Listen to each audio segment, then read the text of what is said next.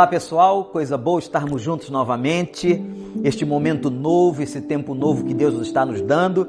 Eu espero que hoje você já tenha feito sua devocional. Se você ainda não fez sua devocional, não leu a palavra, não orou, faça isso ainda. Deus está nos dando um tempo novo, Deus está nos ensinando coisas novas. Nós temos que criar uma nova disciplina em nossas vidas. Quantas vezes você ouviu do púlpito que a prioridade é o reino de Deus, são as coisas do Senhor, é estar na presença de Deus. Agora, não tem jeito, Deus está ensinando de uma outra maneira e todos nós temos que aprender. Gente, nós estamos falando sobre o pensamento.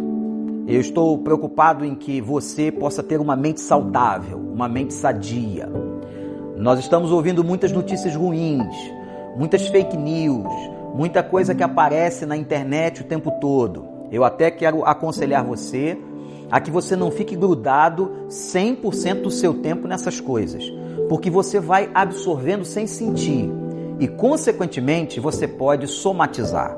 Isso lhe trazer ansiedade e lhe trazer outras complicações emocionais e prejudicar até mesmo o seu corpo. A Bíblia é fantástica. A Bíblia fala sobre tudo da vida do ser humano e fala muito sobre o pensamento. Nós já usamos aqui vários e vários textos da palavra. Jesus, Salmos, Paulo, Pedro. É extraordinário como a Bíblia é rica em tudo que precisa nos ensinar. E a dose de esperança de hoje está numa outra carta de Paulo aos Filipenses, capítulo 4, versículo 8. Observem o que o apóstolo diz: Finalmente, irmãos, tudo o que for verdadeiro, tudo que for nobre, tudo que for correto, tudo que for puro, tudo que for amável, tudo que for de boa fama, se houver algo de excelente ou digno de louvor, pensem nessas coisas. Pensem nessas coisas. Paulo está falando aqui com a igreja de Filipos.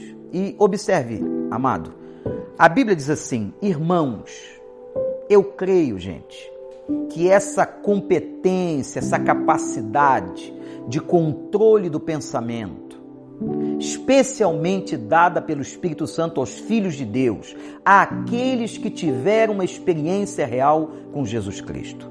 Por isso, Paulo diz: irmãos, nós temos como em Jesus controlar, administrar o nosso pensamento. E aqui Paulo diz assim: tudo aquilo, tudo aquilo que for puro, que for correto, que gere amor, que for de boa fama, se houver alguma virtude, algo excelente e seja digno de louvor, pensem nisso. Então, mais uma vez, a Escritura nos manda pensarmos nas coisas de Deus. Eu estou dizendo com isso e quero dizer, não é que você não vai pensar nas coisas deste mundo, nos seus filhos, na sua escola, até na crise que estamos vivendo. Não, não é isso. Mas a Bíblia nos ensina que a dominação do pensamento, aquilo que deve estar prioritariamente na nossa cabeça, sejam coisas que venham de Deus, que glorifiquem a Deus, que sejam honestas, que sejam puras, que sejam justas, que sejam amáveis. Portanto, leia Filipenses 4:8, medite nesta palavra passe para sua família, replique esta dose para todos os seus amigos. Aliás, gente, nós estamos numa grande campanha de evangelização online. É, muita gente sendo atingida. Domingo passado, milhares de pessoas pela internet.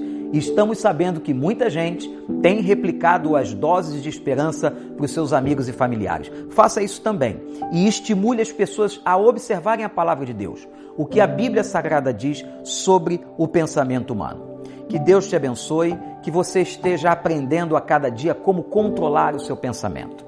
E olha, muita saúde, paz, tranquilidade. Não esqueça, Deus está no controle e o Senhor é fiel e não vai te desamparar. Tenha um bom dia.